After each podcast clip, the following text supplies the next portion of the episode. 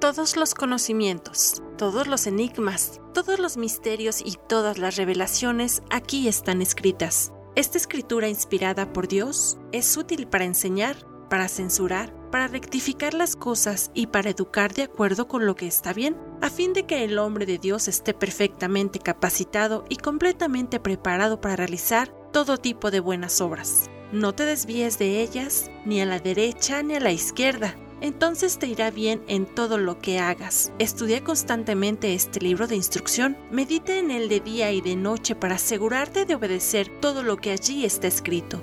Solamente entonces prosperarás y te irá bien en todo lo que hagas.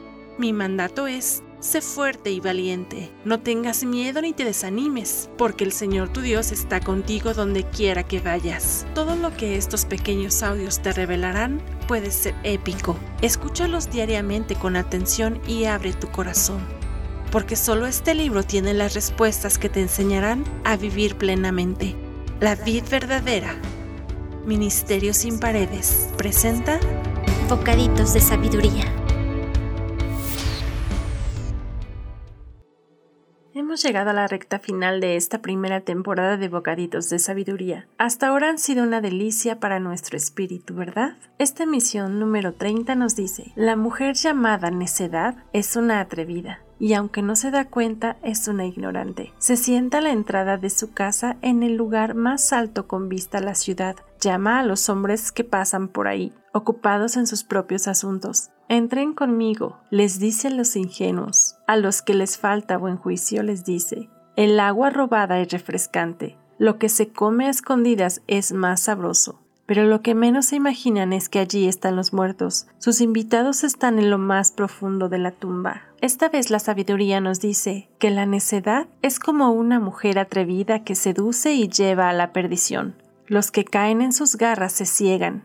Es como si entraran a una oscura cueva. Una persona necia es aquella que insiste en sus propios errores y se aferra a ideas o posturas equivocadas, demostrando con ello poca inteligencia. La necedad también demuestra la imprudencia de muchos actos de rebeldía o malcriadez que, generalmente, terminan mal porque se parte de ideas tontas que no llevan a ningún lado, excepto a problemas mayores. Cree que tiene todas las respuestas, rechaza todo tipo de consejos, el necio se victimiza y se justifica todo el tiempo, o aún peor, culpa a los demás por sus errores. Si un empresario tiene una idea de negocio, pero no toma en cuenta a su equipo de analistas que le dicen que no es rentable y por su necedad consigue créditos por meses para sustentar su negocio, es obvio que lo llevará a la ruina. La necedad también se da por falta de conocimiento. Se considera necia la persona que no acepta la corrección de Dios, ni su amor ni su bondad. Todos hemos sido necios y cerrados alguna vez, o quizá aún lo seamos en algún área de nuestra vida. Así que oremos juntos a Dios por una mente renovada.